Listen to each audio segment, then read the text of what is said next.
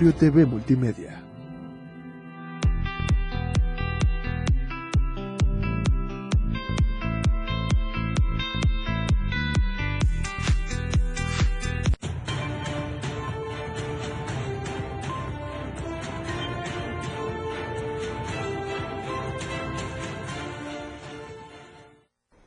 Tal? ¿Cómo está? Muy buena noche, qué gusto saludarlo. Ya es jueves, casi terminando la semana. Soy Efraín Meneses y ya estamos en Chiapas al cierre. Quédese con nosotros con lo más importante del día, como usted ya bien sabe, de la mejor manera. ¿Qué le parece si comenzamos? Porque lo que hoy es noticia, pues mañana ya es historia. Esto es Chiapas al cierre.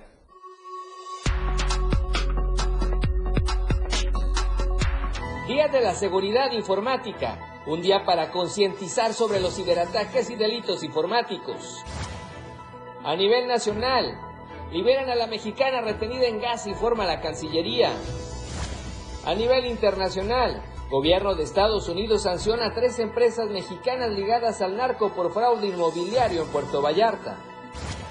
tendencia del día en Chiapas al cierre, INAMI en la mira. Y a nivel nacional, Spotify, Nuevo León y Casas del Estudiante son los temas esta noche. Lo que es noticia mañana ya es historia. Esto y más este jueves en Chiapas al cierre.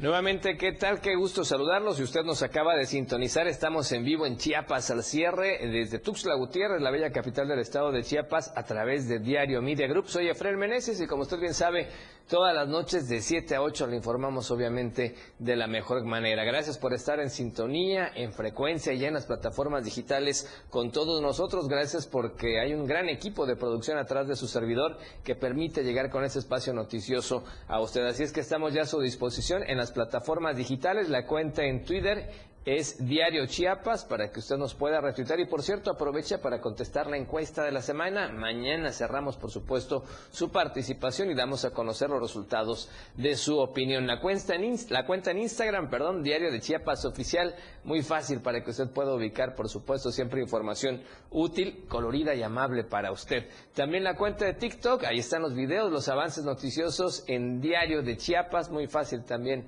rastrearnos sin ningún detalle. Y por supuesto, contigo a todos lados, la radio del diario 97.7 de frecuencia modulada Tuxtla Gutiérrez, San Cristóbal de las Casas, Suchiapa, Venustiano Carranza, San Fernando, Chiapa de Corzo, en fin, muchos, muchos municipios de toda la zona metropolitana y además de parte de la zona de los Altos. Gracias por estarnos escuchando en 97.7 de frecuencia modulada. Allá en la zona norte de Chiapas estamos a través de 103.7 de frecuencia modulada en Palenque, playas de Catazajá, Salto de Agua y parte de la región de los, de los ríos del vecino estado de Tabasco Gracias por escucharnos en 97.7 de FM. Y por supuesto, en Radio Naranjo, la voz de Berriozábal, 106.7 de FM. Gracias al amigo Ángel Cañas y todo el equipo de producción que nos permite llegar a Berriozábal, a la gente que ya nos está escuchando. Muchísimas, muchísimas gracias. Y el día de hoy también recuerde las cuentas de Facebook, Diario TV Multimedia, Diario de Chiapas y la radio del diario. Y la tendencia el día de hoy que esperamos sus comentarios es Inami en la mira. Inami en la mira. Así es que ya está, por supuesto, el hashtag para que usted pueda hacer sus comentarios. ¿Qué le parece si comenzamos entonces? Vamos con la editorial del día de hoy. Editorial de Diario de Chiapas. Apenas el día de ayer en este mismo espacio dimos cuenta de cómo el alcalde de Salto de Agua, Román Mena de la Cruz, aduciendo la falta de memoria de su pueblo, se atrevió a ir a una comunidad para pedir el apoyo para poder reelegirse en el puesto. En respuesta, la población de la localidad del Toro lo retuvo y lo obligó a firmar el compromiso que tiene de cumplir con la obra prometida hace ya más de tres años. El municipio, sin embargo, volvió a hacer noticia desde la noche del martes, cuando fue exhibido a través de las redes sociales sobre cómo ordenó a su agente sacar de un restaurante al periodista de Palenque, Eric Guzmán, cuando grababa una reunión entre el alcalde y unas personas originarias de Salto de Agua. En la transmisión en vivo que realizaba el comunicador, este narra lo ilógico que significa que el alcalde atienda un hecho en un restaurante y eso fue lo que le molestó al funcionario municipal que ordenó a su agente sacarlo del lugar. Como parte de este incidente, la situación se torna peligrosa para la seguridad personal del periodista y como medios de comunicación es imperiosa la necesidad de pedir al Congreso del Estado, a la Fiscalía General del Estado y a la dependencia que dice defender a los que practican este oficio que se aplique el desafuero para Román Mena y sea castigado conforme a derecho. Las imágenes que el periodista hizo circular en las redes sociales se le ve golpeado. Le quitaron su teléfono celular, dinero y lo grave del asunto es que se ordenó llevárselo a la comunidad Vicente Guerrero, supuestamente de donde era la gente que conversaba con el alcalde. En Chiapas ya se tienen recientes ejemplos de brutalidad y muerte contra periodistas. Ahí está el caso de Víctor Moisés Pérez Hernández, quien denunció que el presidente municipal de Huitiupan por el partido Morena, Carlos Mario Montejo Urbina, lo golpeó y amenazó de muerte mientras se encontraba desayunando con su hija. El caso quedó impune, pues no hubo investigación alguna de la parte oficial a la agresión, menos a los actos de corrupción y desvío de recursos que documentó el comunicador. Otro caso fue el que sufrió el colaborador de esta casa editorial cuando fue detenido de manera arbitraria por la pasada administración municipal de Pichucalco, tanto que hasta fue a parar a los separos de la policía municipal. Manuel Morales sufrió los embates de los elementos de seguridad del exalcalde Luis Miguel Pérez Ortiz, quienes amenazaron de muerte al reportero. La labor de Mario Gómez, otro caso registrado en la zona norte, le valió que perdiera la vida a manos de sicarios en su natal Yajalón en el 2018, o el asesinato de Freddy López Arevalo en el 2021 en San Cristóbal de las Casas. En ambos casos, las investigaciones se han quedado cortas para dar con los autores intelectuales de ambos crímenes. Si se deja pasar este tipo de hechos bochornosos, la situación dará pie a que sigan las injusticias y principalmente a pensar que las autoridades que se encargan de aplicar la ley están de adorno, privilegiando a los que representan el poder.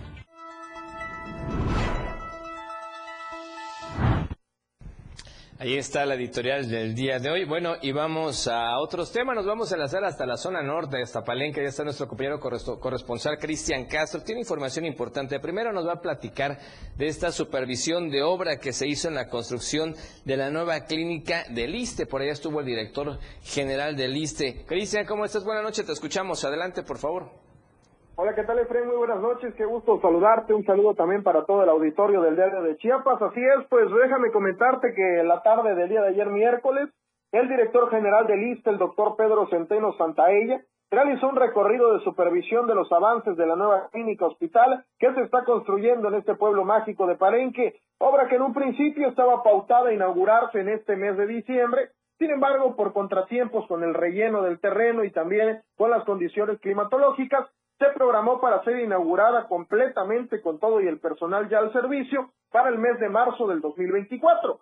Acompañando, eh, acompañado por el director del ISTE de Palenque, el doctor Jesús Gómez Prot, además de representantes de la empresa encargada de la construcción de esta obra, el director general recorrió todos los rincones del terreno, donde se puede ver ahora sí un gran avance con respecto a su anterior visita, toda vez que, de acuerdo a la información, se tuvo un avance ya, o se tiene un avance ya de aproximadamente el 50% de la obra, lo que es bueno, pues muestra que los trabajos van en tiempo y forma, y si no hay retrasos, la nueva clínica hospital se estará inaugurando en la fecha antes señalada. En este sentido, el doctor Pedro Centeno Santaella dijo que se ha incrementado la fuerza de trabajo, además de que se comenzó a implementar un ritmo más acelerado, lo que permite ver un avance importante. Hay una estrecha relación de trabajo entre todas las partes y esto ha permitido que el flujo laboral sea mejor y con esto se ha logrado estar en tiempo y forma con esta clínica. Abundó que las instrucciones del presidente de México, Andrés Manuel López Obrador,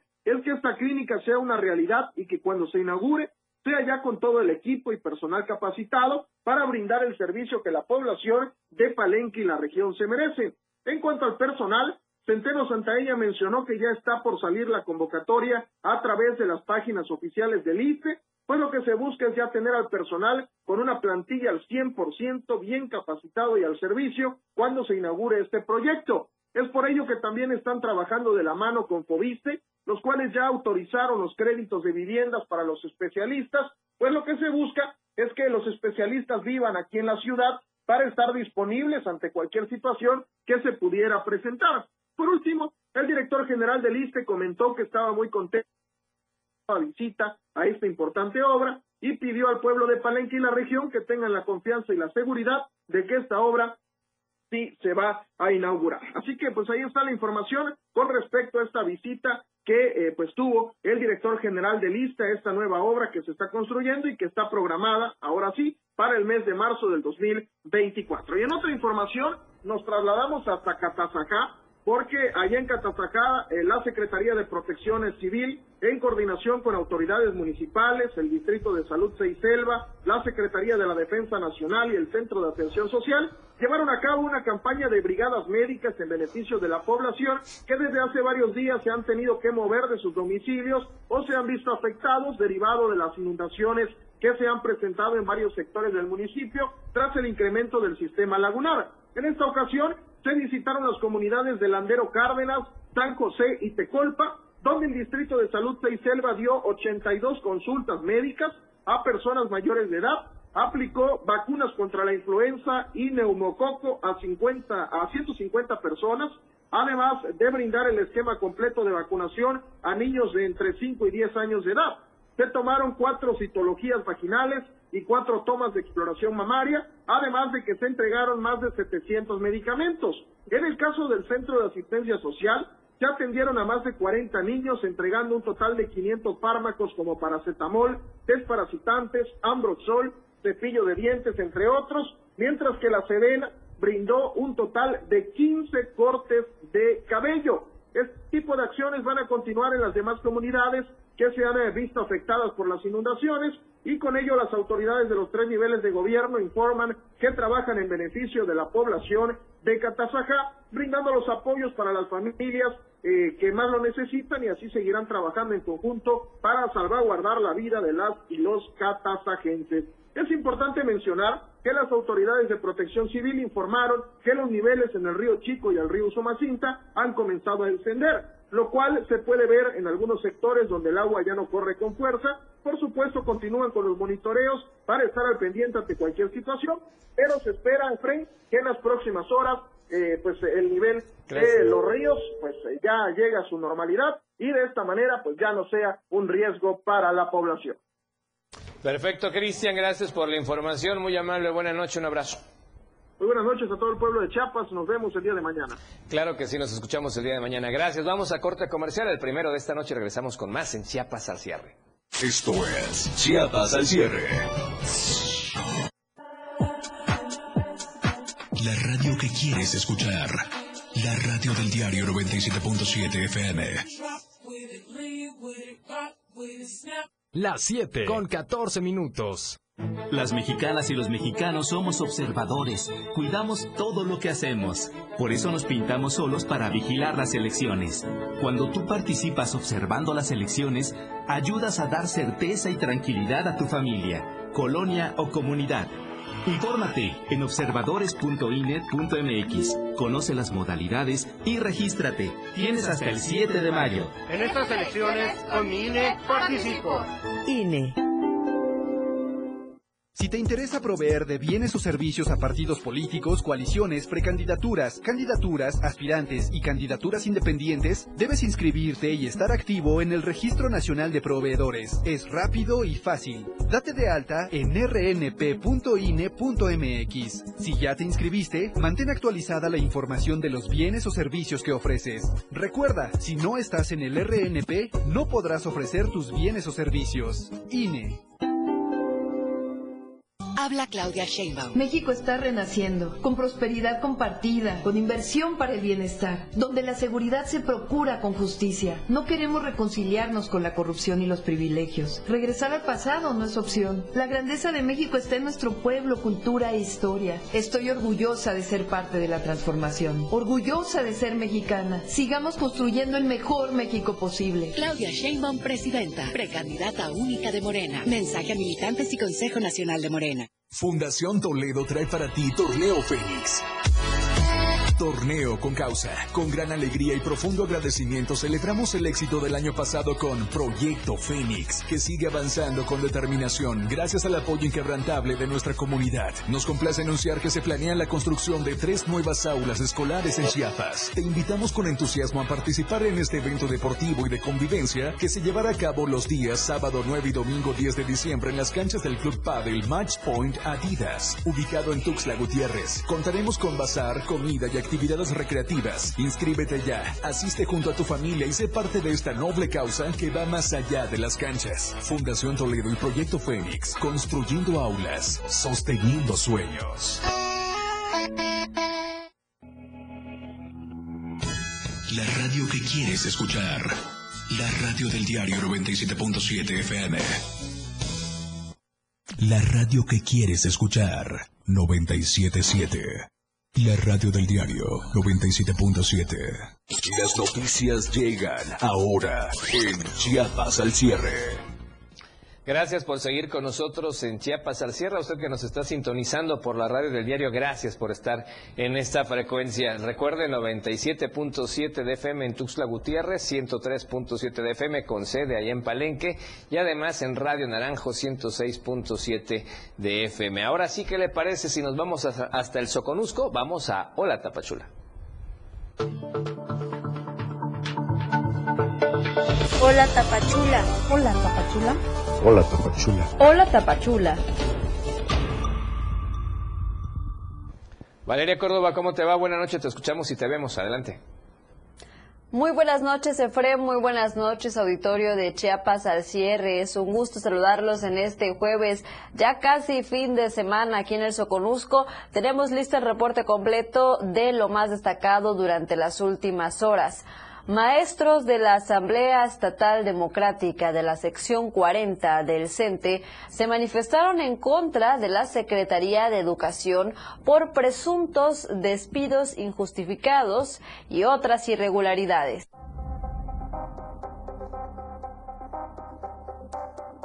Maestros de la Asamblea Estatal Democrática de la sección 40 del CENTE denuncian reducción de plantilla de trabajadores y reformas educativas que afectan los derechos sindicales y laborales. Informaron que existe persecución por algunos supervisores y jefes de traslados, así como persiste un hostigamiento a través de amenazas y medidas correctivas.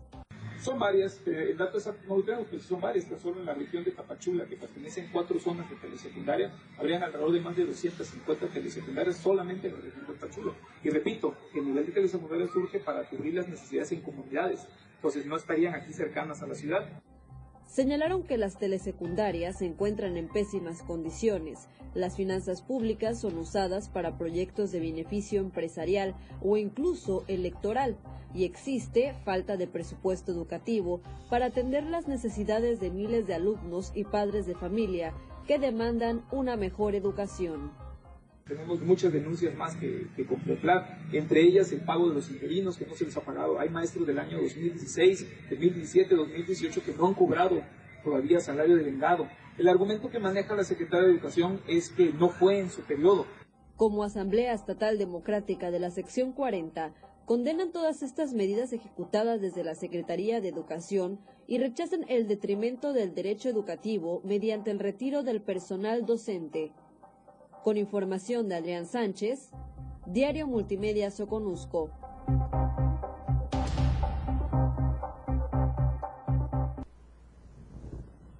En otras noticias, en hoteles de Tapachula han incrementado las actividades de fumigación debido a plagas por chinches.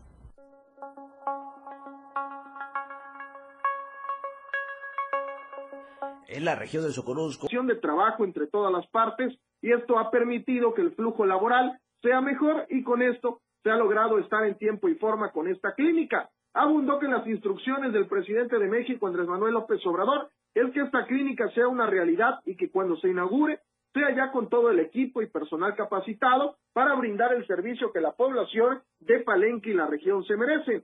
En cuanto al personal, Centeno Santaella mencionó que ya está por salir la convocatoria a través de las páginas oficiales del ICE, pues lo que se busca es ya tener al personal con una plantilla al 100% bien capacitado y al servicio cuando se inaugure este proyecto. Es por ello que también están trabajando de la mano con Fobiste, los cuales ya autorizaron los créditos de viviendas para los especialistas, pues lo que se busca es que los especialistas vivan aquí en la ciudad para estar disponibles ante cualquier situación que se pudiera presentar. Por último, el director general del ISTE comentó que estaba muy contento con la visita a esta importante obra y pidió al pueblo de Palenque y la región que tengan la confianza y la seguridad de que esta obra sí se va a inaugurar. Así que pues ahí está la información con respecto a esta visita que eh, pues tuvo el director general de lista esta nueva obra que se está construyendo y que está programada ahora sí para el mes de marzo del 2024. Y en otra información nos trasladamos hasta Catazajá porque allá en Catazajá eh, la Secretaría de Protección Civil, en coordinación con autoridades municipales, el Distrito de Salud Seiselva, la Secretaría de la Defensa Nacional y el Centro de Atención Social, llevaron a cabo una campaña de brigadas médicas en beneficio de la población que desde hace varios días se han tenido que mover de sus domicilios o se han visto afectados derivado de las inundaciones que se han presentado en varios sectores del municipio tras el incremento del sistema lagunar. En esta ocasión, se visitaron las comunidades de Landero Cárdenas, San José y Tecolpa, donde el Distrito de Salud Selva dio 82 consultas médicas a personas mayores de edad, aplicó vacunas contra la influenza y neumococo a 50 a 150 personas, además de brindar el esquema completo de vacunación a niños de entre 5 y 10 años de edad. Se tomaron cuatro citologías vaginales y cuatro tomas de exploración mamaria, además de que se entregaron más de 700 medicamentos. En el caso del Centro de Asistencia Social, se atendieron a más de 40 niños entregando un total de 500 fármacos como paracetamol, desparasitantes, ambroxol, cepillo de dientes, entre otros, mientras que la Sedena brindó un total de 15 cortes de cabello. Este tipo de acciones van a continuar en las demás comunidades que se han visto afectadas por las inundaciones y con ello las autoridades de los tres niveles de gobierno informan que trabajan en beneficio de la población de Catazajá, brindando los apoyos para las familias eh, que más lo necesitan y así seguirán trabajando en conjunto para salvaguardar la vida de las y los catazajenses. Es importante mencionar que las autoridades de protección civil informaron que los niveles en el río Chico y el río Somacinta han comenzado a descender lo cual se puede ver en algunos sectores donde el agua ya no corre con fuerza. Por supuesto, continúan con los monitoreos para estar al pendiente ante cualquier situación, pero se espera, Efraín, que en las próximas horas eh, pues el nivel de los ríos pues ya llega a su normalidad y de esta manera pues ya no sea un riesgo para la población. Perfecto, Cristian, gracias por la información, muy amable, buenas noches, un abrazo. Muy buenas noches a todo el pueblo de Chiapas. Nos vemos el día de mañana. Claro que sí, nos escuchamos el día de mañana. Gracias. Vamos a corte comercial. El primero de esta noche regresamos con más en Chiapas al cierre. Esto es Chiapas al cierre. La radio que quieres escuchar. La radio del diario 97.7 FM. Las 7 con 14 minutos. Las mexicanas y los mexicanos somos observadores, cuidamos todo lo que hacemos. Por eso nos pintamos solos para vigilar las elecciones. Cuando tú participas observando las elecciones, ayudas a dar certeza y tranquilidad a tu familia, colonia o comunidad.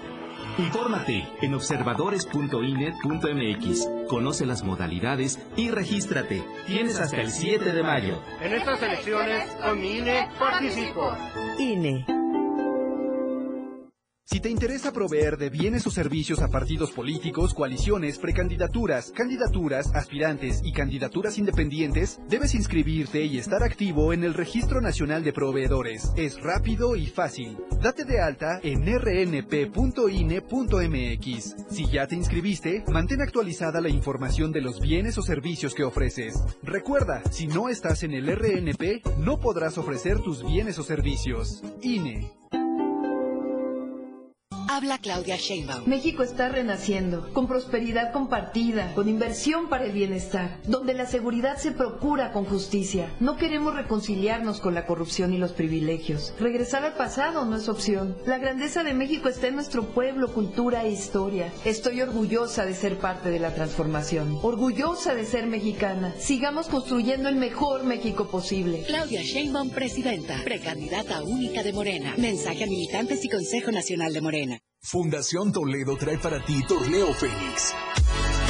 Torneo con causa. Con gran alegría y profundo agradecimiento celebramos el éxito del año pasado con Proyecto Fénix, que sigue avanzando con determinación gracias al apoyo inquebrantable de nuestra comunidad. Nos complace anunciar que se planea la construcción de tres nuevas aulas escolares en Chiapas. Te invitamos con entusiasmo a participar en este evento deportivo y de convivencia que se llevará a cabo los días sábado 9 y domingo 10 de diciembre en las canchas del Club Padel Match Point Adidas, ubicado en Tuxtla Gutiérrez. Contaremos con bazar, comida y actividades recreativas. Inscríbete ya, asiste junto a tu familia y sé parte de esta noble causa que va más allá de las canchas. Fundación Toledo y Proyecto Fénix, construyendo aulas, sosteniendo sueños.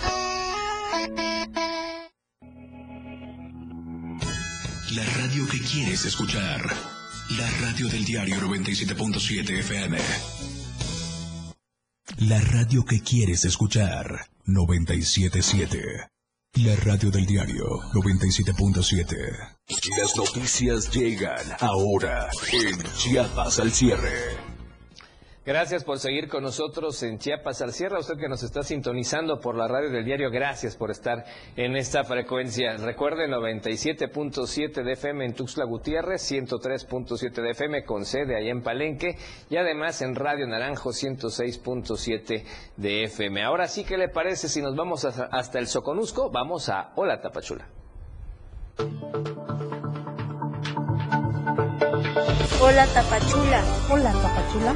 Hola Tapachula. Hola Tapachula. Valeria Córdoba, ¿cómo te va? Buenas noches, te escuchamos y te vemos. Adelante. Muy buenas noches, Efrem. Muy buenas noches, auditorio de Chiapas al cierre. Es un gusto saludarlos en este jueves, ya casi fin de semana aquí en el Soconusco. Tenemos listo el reporte completo de lo más destacado durante las últimas horas.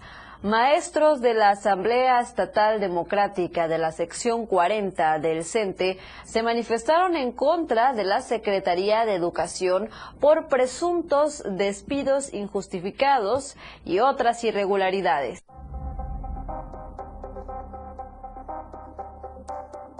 Maestros de la Asamblea Estatal Democrática de la sección 40 del CENTE denuncian reducción de plantilla de trabajadores y reformas educativas que afectan los derechos sindicales y laborales. Informaron que existe persecución por algunos supervisores y jefes de traslados, así como persiste un hostigamiento a través de amenazas y medidas correctivas. Son varias, eh, el dato exacto no lo tenemos, pero son varias, que solo en la región de Tapachula, que pertenecen cuatro zonas de telesecundaria, habrían alrededor de más de 250 telesecundarias solamente en la región de Tapachula. Y repito, el nivel de telesecundaria surge para cubrir las necesidades en comunidades, entonces no estarían aquí cercanas a la ciudad. Señalaron que las telesecundarias se encuentran en pésimas condiciones. Las finanzas públicas son usadas para proyectos de beneficio empresarial o incluso electoral y existe falta de presupuesto educativo para atender las necesidades de miles de alumnos y padres de familia que demandan una mejor educación. Tenemos muchas denuncias más que, que, contemplar, entre ellas el pago de los interinos que no se les ha pagado. Hay maestros del año 2016, 2017, 2018 que no han cobrado todavía salario de vengado. El argumento que maneja la Secretaría de Educación es que no fue en su periodo. Como Asamblea Estatal Democrática de la Sección 40, condenan todas estas medidas ejecutadas desde la Secretaría de Educación y rechazan el detrimento del derecho educativo mediante el retiro del personal docente. Con información de Adrián Sánchez, Diario Multimedia Soconusco.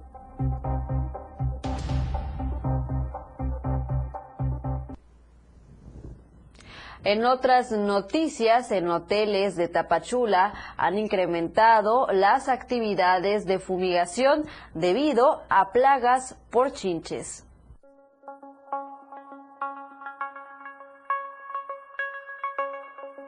En la región de Soconusco han incrementado las fumigaciones por plaga de la chinche en la ocupación hotelera. Personal de fumigaciones señala que las actividades han incrementado debido a las condiciones geográficas de la zona y al flujo de migrantes que rentan cuartos de hotel y que no tienen los cuidados de higiene. Eh, a nosotros nos ha beneficiado bastante porque se ha abierto bastante el, tema de las fumigaciones para, para el control de plagas y pues al final del día la incidencia no solamente es por, por una mala higiene de los migrantes, o sea, se hacen hábitos y luego el hábito se hace una costumbre y la costumbre se hace ley, dicen, ¿no? Entonces, pues esperemos que este tema de, de la infestación por, por chinche sea pues considerablemente disminuido con las fumigaciones. Mencionaron que las fumigaciones les implican costos a los hoteles y que son pocos los hospedajes quienes se preocupan por las medidas sanitarias para cumplir con las certificaciones que les exigen conforme a los estándares de calidad. Para mantener una certificación pues, de un hotel, estamos hablando de hoteles que te ofrecen un servicio de cinco estrellas.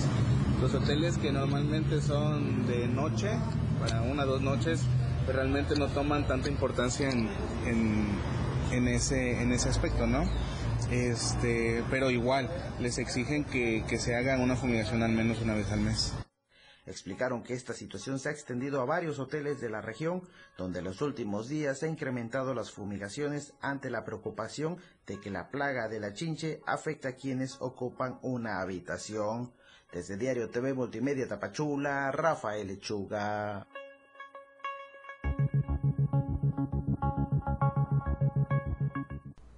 Hasta aquí la información el día de hoy. Nos vemos y nos escuchamos mañana viernes para cerrar la semana bien informados.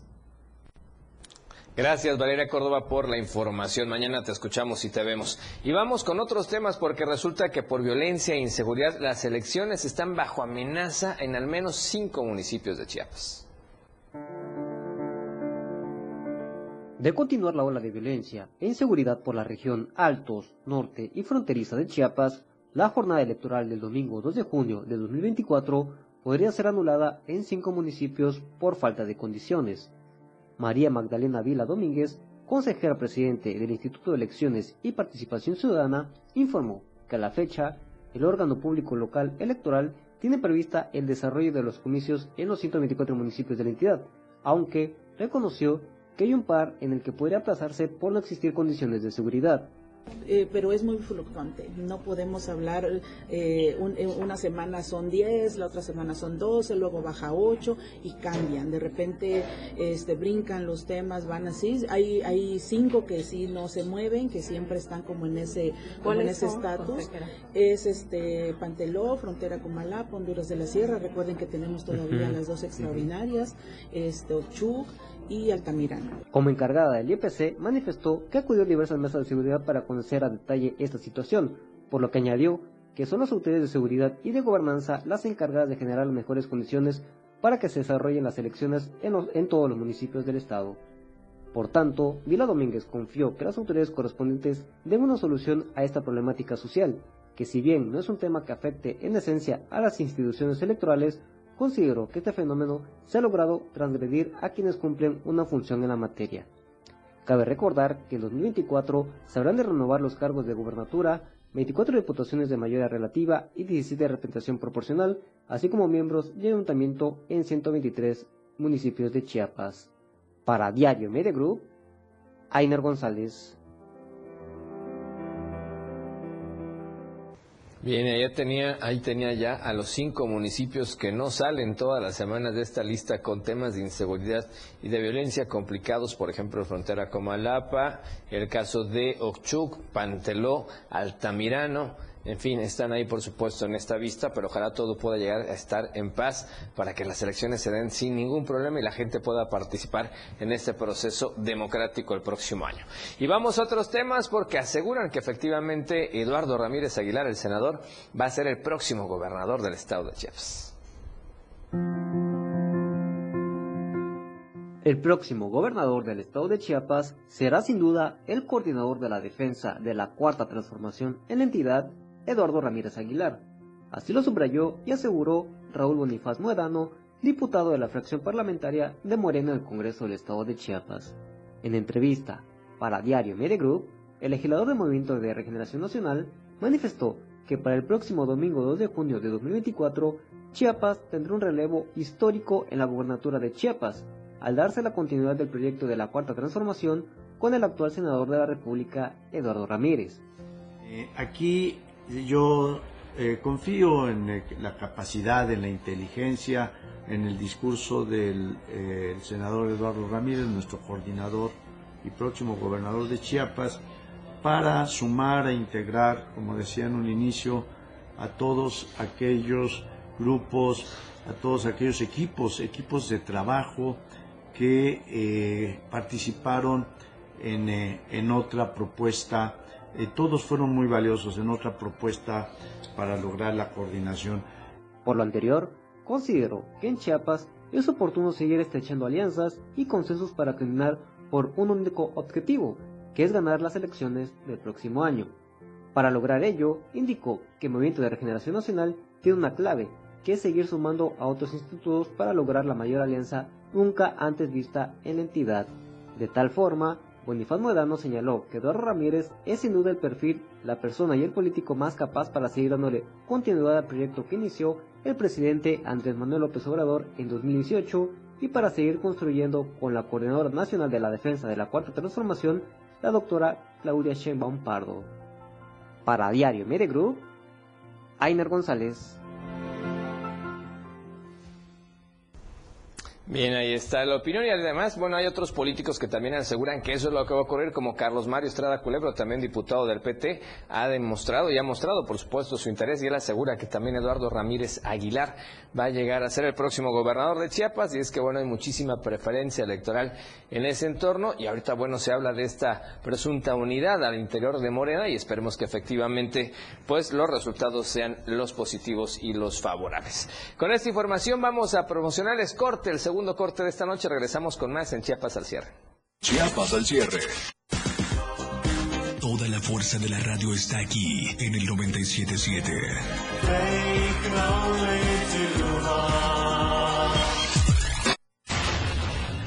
97.7. La radio del diario. Más música en tu radio. Lanzando nuestra señal desde la torre digital del diario de Chiapas, Libramiento Sur Poniente 1999. 97.7. Desde Tuxtla Gutiérrez, Chiapas, México. XHGTC, la radio del diario. Contacto directo en cabina 961-612-2860. Escúchanos también en línea. www.laradiodeldiario.com 97.7, la radio del diario. Más música en tu radio. Las 7 con 28 minutos. Esta es la historia de una niña que vendió gelatinas para ayudar a su familia. Rebelde y decidida, huyó del maltrato a la Ciudad de México y se convirtió en ingeniera y jefa delegacional. Aclamada por los ciudadanos, sorprendió a México al convertirse en la líder esperada. Ella sabe lo que cuesta salir adelante y quiere que para ti sea más fácil. Esta es la historia de Xochitl. Cambiemos el rumbo. PAN.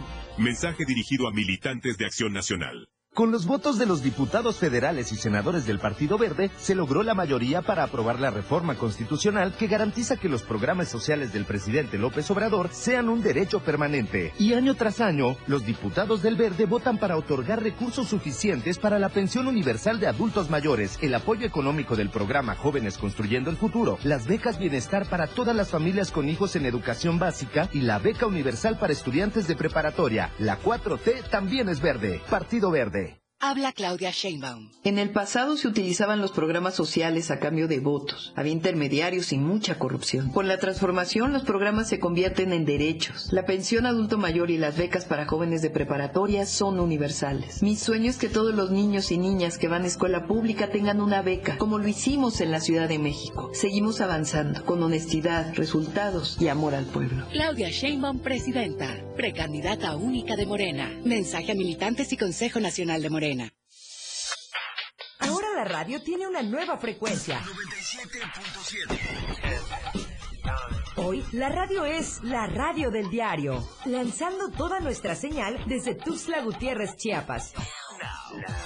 más música, más programas, más contenido. La radio es ahora 97.7. Contigo a todos lados.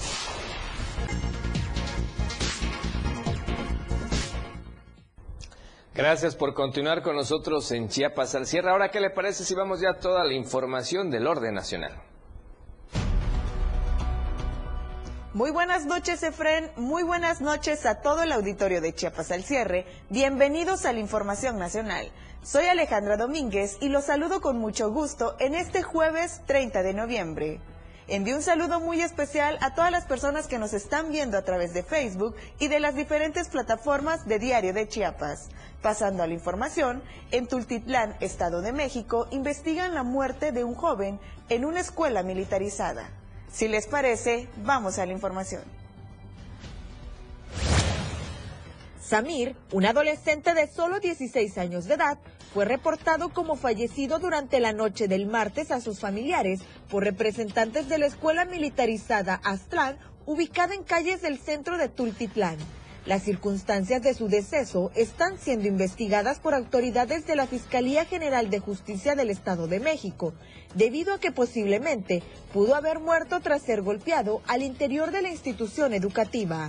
De acuerdo con mensajes enviados por las autoridades escolares a la tía del menor, se llamó inmediatamente al 911, pero lamentablemente falleció.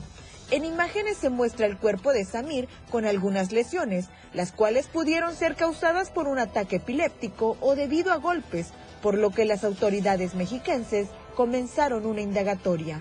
La versión de los encargados del colegio señala que las lesiones encontradas en el cuerpo de Samir fueron autoinfligidas y que su muerte se debió precisamente a un golpe contundente. Sin embargo, usuarios en redes sociales señalaron que el instituto educativo es conocido por la agresividad con la que se trata a sus alumnos, quienes suelen sufrir maltrato por parte de maestros y cuidadores. Cambiando completamente de tema, una bebé de pocos días de nacida fue abandonada la tarde del 29 de noviembre en unos baños ubicados a un costado de la Basílica de Nuestra Señora de la Salud en Pátzcuaro, Michoacán. La menor se encontraba envuelta con una cobija color amarillo. Sin embargo, no dejaba de llorar porque tenía frío y hambre, según las mujeres que la encontraron en el lugar, luego de que escucharon su llanto. Las mujeres revisaron a la menor y buscaron a la persona que la llevó al lugar, pero con el paso del tiempo descubrieron que había sido abandonada, por lo que dieron aviso a las autoridades pertinentes para que se hicieran las investigaciones correspondientes. Autoridades municipales no han informado sobre el estado de salud de la bebé o si se ha iniciado una carpeta de investigación para dar con el paradero de los padres o la persona que la abandonó. Siguiendo con la información, padre e hijo fueron puestos en prisión preventiva por el delito de homicidio calificado, ya que golpearon y provocaron la muerte de un automovilista tras un incidente de tránsito en la alcaldía Xochimilco. La Fiscalía Capitalina informó que Jesús y Jesús Andrés, padre e hijo, respectivamente, posiblemente golpearon a la víctima después de haber tenido un accidente de tránsito en calles de la alcaldía Xochimilco y a consecuencia de los golpes el agraviado falleció la Fiscalía General de Justicia de la Ciudad de México aportó datos de pruebas contundentes para que un juez de control impusiera prisión preventiva a dos hombres en tanto se define su situación jurídica por la probable comisión del delito de homicidio. Concluyendo con la información, un presunto ladrón que subió a robar a los pasajeros de un camión del transporte público conocido como Chimeco en el Estado de México fue capturado por varios de los usuarios cuando el hombre tuvo un descuido y quedó a merced de las enfurecidas víctimas que comenzaron a golpearlo. La golpiza que recibió el hombre quedó documentada con la cámara del celular de uno de los pasajeros, que momentos antes había sido amenazado como el resto del pasaje para que dieran al presunto ratero todas sus pertenencias entre carteras, bolsos y celulares. En las imágenes que observa el momento cuando el presunto ladrón ya está tirado en el piso del camión mientras es sometido por dos hombres que se alcanzaron a apreciar en la toma. Uno de ellos sostiene una varilla de metal con la que comenzó a golpear al hombre. El presunto asaltante, que ya tenía su playera rota, solo pudo cubrirse con las manos de manera instintiva, ya que poco pudo hacer al recibir los golpes con la varilla, que era usada como una lanza con la que era picado, mientras que el segundo hombre pisaba la cabeza del hombre sometido. Ante la aparatosa golpiza, algunos pasajeros pidieron a los hombres que dejaran de golpear al presunto criminal, pues consideraron que ya había recibido su merecido. Se desconoce si la persona linchada quedó detenida por la policía en su intento de asalto a transporte público. Esta fue la información del día de hoy. Gracias a todos por acompañarnos y envío un saludo muy especial a las personas que nos están sintonizando a través del 97.7 FM y el 103.7 FM. Nos vemos el día de mañana con más información nacional. Que tenga una excelente noche. Gracias Alejandra Domínguez con información nacional. La vemos el día de mañana. Y vamos a otros temas. ¿Qué le parece si vamos a la videocolumna de nuestro amigo y compañero conductor Fernando Cantón? En pocas palabras.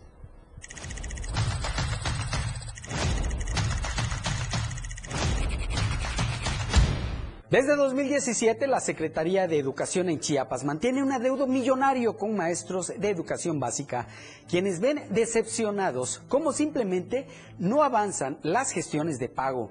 De acuerdo a estimaciones de la sección 40 del CENTE, hasta mayo de este año, la Secretaría de Educación mantenía un adeudo con maestros por más de 84 millones de pesos, recursos que fueron autorizados para pago, pero que nadie sabe dónde quedaron. Incluso los pocos pagos que salieron durante 2017 de manera mañosa por parte de las autoridades educativas no fueron informados a los maestros, por lo que muchos cheques fueron cancelados. Pero eso no es todo, pues incluso y quizá de manera maliciosa, algunos cheques que sí fueron reclamados tenían errores por lo que no eran cobrables y no se expidieron de nuevo. La secretaria de Educación, Rosa Aide Domínguez Ochoa, no puede pretender una calidad educativa basada en buenos deseos. Los maestros requieren trabajar con dignidad y sin preocupaciones para que eso no impacte en los estudiantes.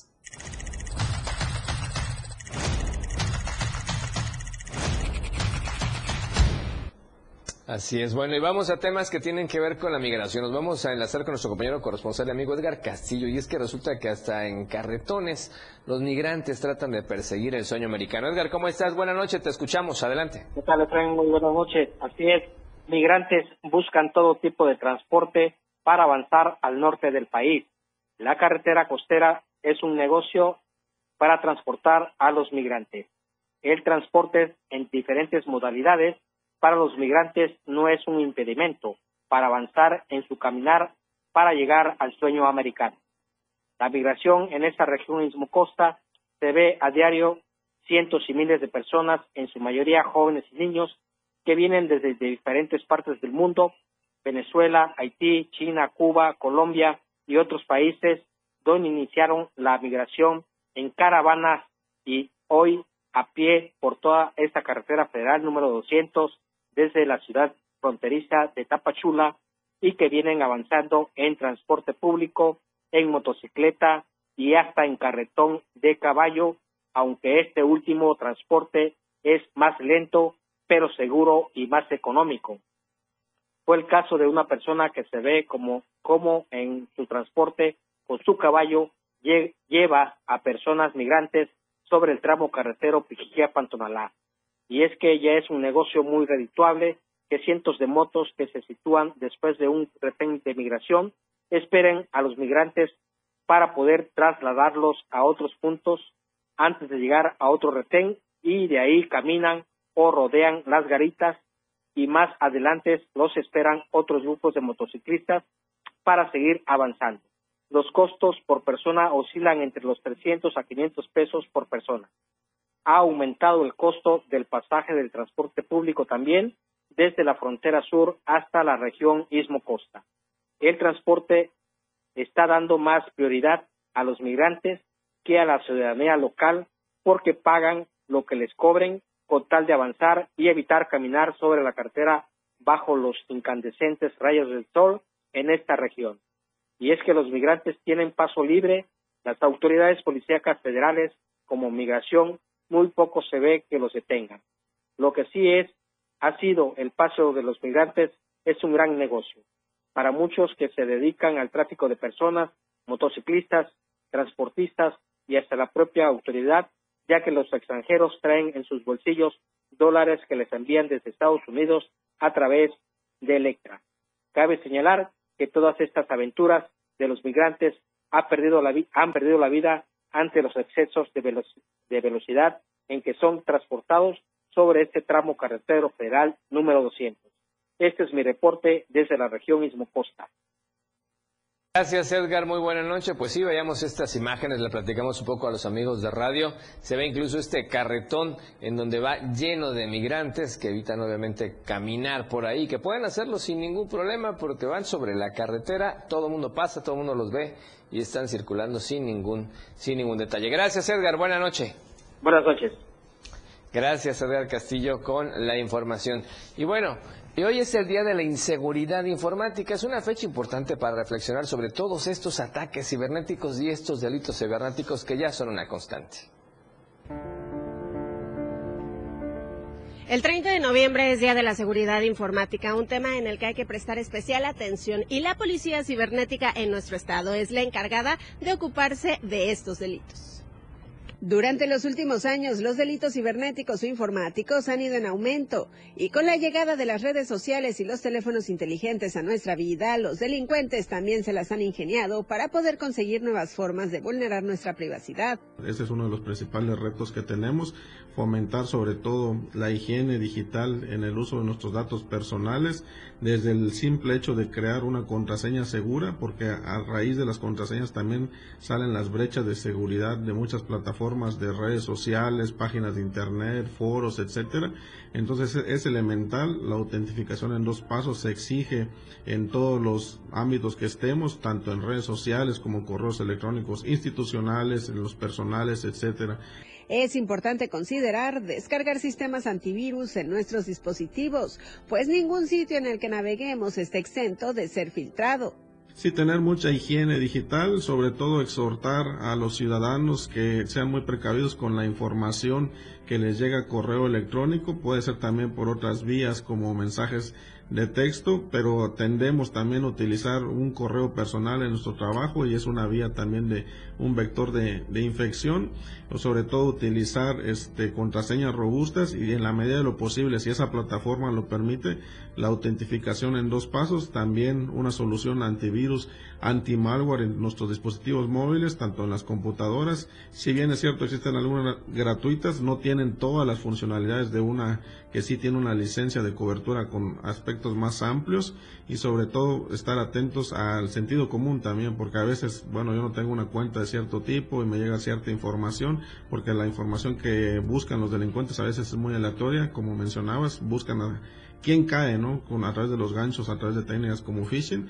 Hoy por hoy, algunos de los ciberdelitos más denunciados son el fraude amoroso, el ciberacoso, la venta de fotografías de contenido sexual y el robo de contactos de WhatsApp, por mencionar algunos. Y es importante que sepas que si eres víctima de alguna conducta que atente sobre tu seguridad informática, puedes comunicarte al número de la Policía Cibernética al 822 11 484. Escribir a su correo electrónico cibernética o contactarlos a través de redes sociales de la Secretaría de Seguridad y Protección Ciudadana o de la Policía Cibernética. Con imágenes de Manuel Sánchez para Diario Media Group, Carla Nazar.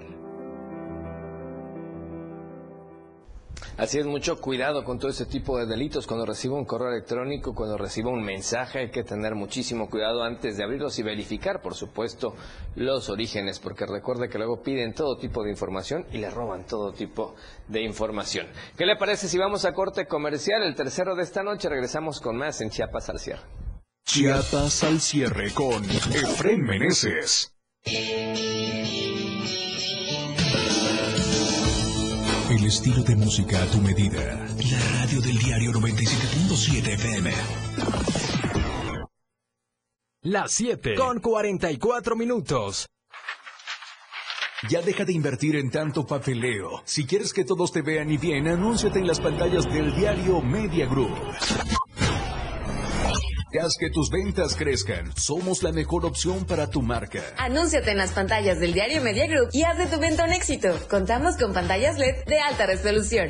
Contamos con el lugar ideal para anunciarte en Tuxtla Gutiérrez, Antorcha, Libramiento Surponiente, Boulevard Laquitos y Glorieta Plaza Sol.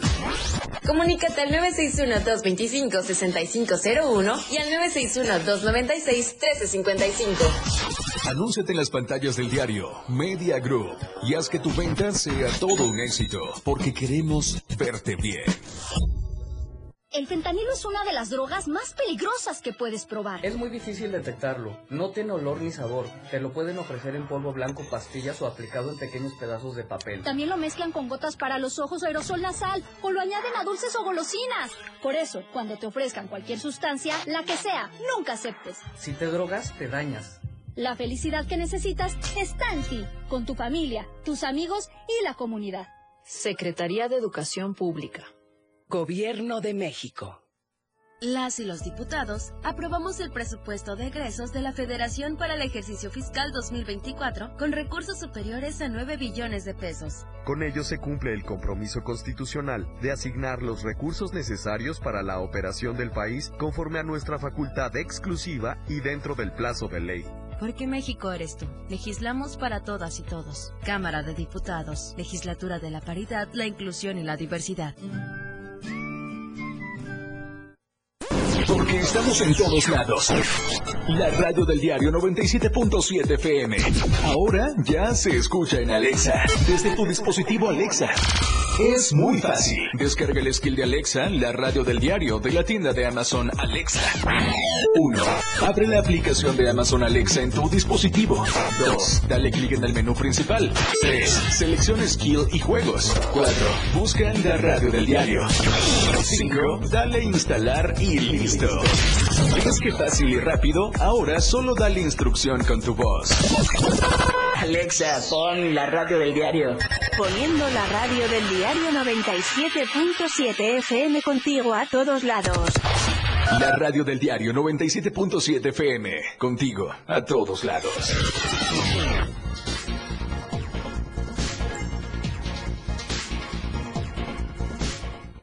Gracias por seguir con nosotros en Chiapas al cierre. Bueno, para variar, resulta que el día de hoy, allá en la selva, en Ocosingo, amanecieron otra vez con bloqueos y quien tiene la información es nuestra compañera Mariana Gutiérrez. Mariana, buena noche, ¿cómo estás? Adelante, te escuchamos. Hola, ¿qué tal? Muy buenas noches, frente desde el municipio de Ocosingo, en donde lamentablemente los problemas sociales dan de qué hablar, y es que cerca de las 8 de la mañana eh, decenas de vehículos quedaron eh, parados por el tramo carretero Ocosingo, salida Palenque, a la altura de la localidad El Contento. Esto luego de que habitantes de la localidad Patria Nueva se manifestaran eh, en contra eh, de las autoridades por algunos problemas sociales que ocurren dentro de esta localidad.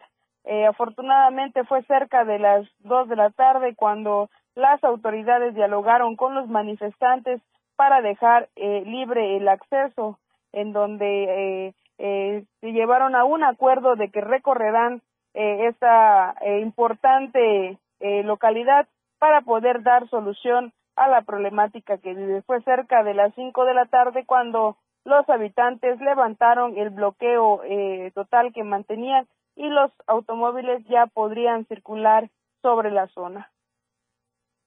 Gracias Mariana por la información. Lamentable que otra vez esta constante esté, sobre todo cuando se acercan las vacaciones decembrinas para toda la gente que tiene que circular por allá. Gracias. Buenas noches. Buenas noches, Mariana Gutiérrez. Y vamos con otro tema, tema amable, amable, perdón, y por cierto la felicitación a todo el equipo de la Secretaría de Hacienda que preside el amigo Javier Jiménez Jiménez, y es que lograron certificarse en un tema eh, trascendental, sobre todo en estos días como es la igualdad, por supuesto, así es que vamos al dato. En la ciudad de Tuxtla Gutiérrez se llevó a cabo la certificación de la Secretaría de Hacienda en la norma mexicana en igualdad laboral y no discriminación, con la finalidad de hacer valer y respetar los derechos de las y los chiapanecos. En este evento se tuvo la presencia del secretario de Hacienda Javier Jiménez Jiménez y de la directora general de la empresa Básico Internacional Certification, Marta Elba Baeza Guerrero, quien se encargó de hacer la entrega del certificado, destacando el fuerte compromiso que la Secretaría de Hacienda tiene al fomentar la equidad en el ámbito laboral. Es un gran honor para mí como directora general de Básico, organismo de certificación especializado en la materia, estar hoy aquí para entregar el certificado en igualdad laboral y no discriminación a la Secretaría de Hacienda del Estado de Chiapas con un nivel oro. Sin duda, es un momento significativo para la institución, pues es la suma de voluntades y compromisos desde las más altas autoridades donde se están reflejando las acciones concretas, específicas, medibles, encaminadas a garantizar que todas las personas trabajadoras, sin ninguna distinción, tengan las mismas oportunidades y derechos en el ámbito laboral en su día a día. Generar espacios más justos, que atiendan las necesidades de todo el personal, no solo es un imperativo ético, también es un requisito fundamental para el progreso y el desarrollo sostenible de nuestra sociedad. Por su parte, el secretario de Hacienda, Javier Jiménez Jiménez, recalcó que dentro de la dependencia, esta certificación tiene el objetivo de promover los derechos humanos de la población, prohibiendo todo motivo de discriminación o que atente en contra de la dignidad humana. El objetivo es generar la cultura colectiva de pleno respeto a los derechos humanos, que contribuya a la construcción de una sociedad más justa, igualitaria, equitativa e incluyente. Con esta filosofía, en el año 2022, la Secretaría de Hacienda inició los trabajos para institucionalizar la cultura de igualdad laboral, no discriminación, con apego a los requisitos de la norma mexicana 25-2015 en estos trabajos tendientes a crear mejores condiciones y ambientales laborales que favorecen el desarrollo integral de las y los trabajadores. Cabe precisar que con la certificación otorgada por la empresa Base International Certification Company SC, se da cumplimiento a la línea de acción 1.31 del Programa Estatal para la Igualdad entre Mujeres y Hombres 2020-2024 para Diario Media Group, Carlos Rosales. Bien, felicidades. Y vamos a otro tema porque el Consejo Empresarial para la Productividad religió su mesa directiva. Vamos a conocerlos. El Consejo Empresarial para la Productividad realizó su asamblea ordinaria en la cual votaron para elegir a la mesa directiva que lleve al porvenir este organismo empresarial. En esta reunión con empresarios exitosos de diversos ámbitos de la economía chiapaneca se plantearon temas en donde se analizó el trabajo que vienen realizando como grupo, los obstáculos y adversidades que han tenido a lo largo de este sexenio, además del proceder de las autoridades encargadas de fortalecer e impulsar la economía en el Estado. En su participación, el presidente de la Asociación de editores chiapanecos y de la casa editorial Diario de Chiapas, Gerardo Toledo Coutinho, mostró su empatía con el Consejo y expresó el respaldo para impulsar este órgano que busca posicionarse fuertemente en la entidad chiapaneca. Además, reconoció la labor y desempeño de la administración de Rafael Castillejos ha realizado por lo que se propuso la continuidad de esta misma mesa directiva. Tras un consenso y el diálogo entre todos los miembros del Consejo Empresarial para la Productividad, se realizó la votación a mano alzada, donde Rafael Castillejos fue elegido como presidente de este órgano empresarial nuevamente. Para Diario Media Group, Francisco Mendoza. Bien importante este gremio empresarial con destacadas personalidades por ahí, ya veíamos. Y bueno, ahora vamos al centro del país porque hay información internacional que impacta directamente en México. Afortunadamente ya liberaron a una mexicana que estaba retenida allá en Gaza. Luis Carlos Silva, buenas noches, ¿cómo estás? Te escuchamos, adelante. Gracias, Efren. Un abrazo para ti y los amigos del auditorio. Ileana Gretzky, Cambi, una de las dos mujeres, dos personas, mejor dicho, retenidas por Hamas allá en la Franca de Gaza, fue liberada este día. Solo estuvo en cautiverio 57 días luego de que el grupo islámico y el ejército israelí están en una tregua y bueno, la Secretaría de Relaciones Exteriores a su cargo, Elicia Bárcena, indicó que la liberación de esta mujer conllevó múltiples gestiones por parte de las autoridades, así como la intervención de países amigos. Todas estas gestiones se llevaron a cabo de una manera estrictamente confidencial y la funcionaria federal de Freno Auditorio dijo que hay alegría en el gobierno de México toda vez que se logró pues el rescate con vida de esta mujer mexicana. También la funcionaria estableció y agradeció que el Centro Nacional de Inteligencia tuvo una coordinación muy importante con la Cancillería a su cargo en este proceso de liberación. También resaltó la, importancia de que, existe en el Servicio Estudiantil Mexicano, principalmente en las embajadas mexicanas en Qatar y en Israel, cuyos titulares Guillermo Ordorica y Mauricio Escanero realizaron una labor muy importante para lograr este cometido.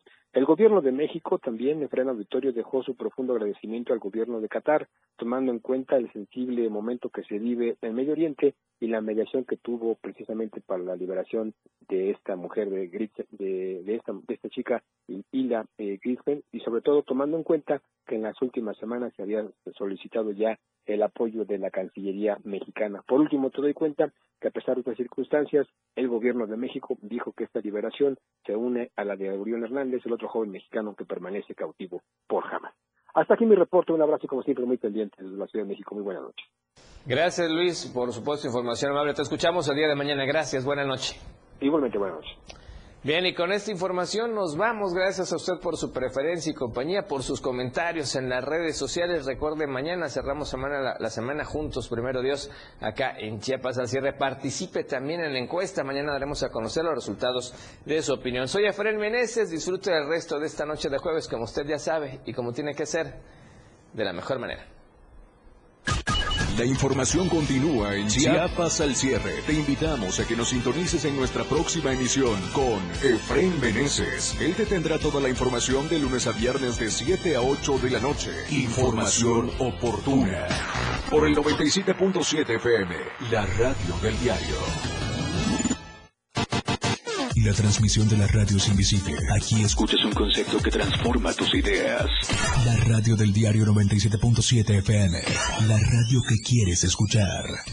Una programación que va más allá de un concepto radiofónico 977. La radio del diario. Evolución sin límites. Contigo a todos lados. La radio del diario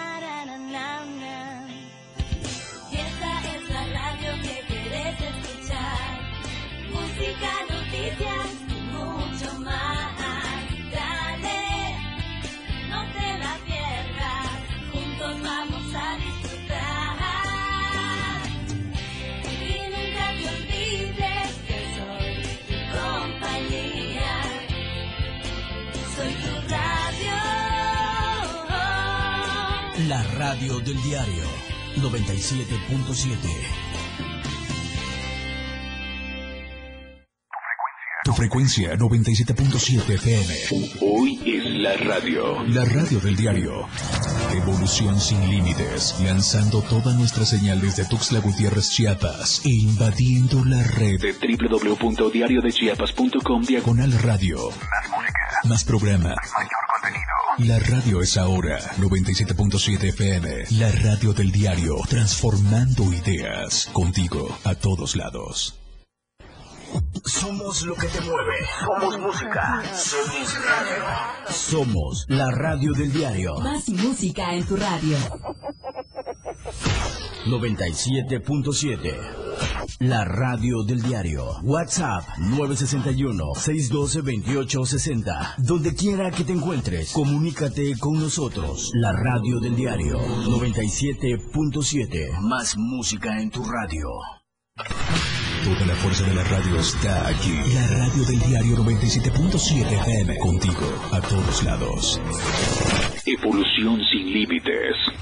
Nosotros no ponemos música, nosotros tocamos la música que quieres escuchar. Tenemos para ti una programación con alto contenido las 24 horas del día. 977 FM. Contigo, a todos lados. Transformando ideas. Editorial de la Radio del Diario. Cada día surgen nuevos casos de desvíos de recursos públicos donde instituciones como la Auditoría Superior del Estado, la Función Pública, Hacienda y el sistema anticorrupción brillan por su ausencia. Permanecen como meros espectadores ante el latrocinio de gobernantes y funcionarios. Es más, hasta podría decirse que por su inoperancia se vuelven cómplices de la corrupción. Lo peor es que con su indiferencia motivan a que la ciudadanía tome medidas extremas para solucionar el como en Salto de Agua, donde los pobladores retuvieron el lunes pasado al tesorero municipal buscando presionar al alcalde Román Mena de la Cruz para que concluya la obra que desde hace varios meses está parada en el ejido Arroyo Encanto, supuestamente por falta de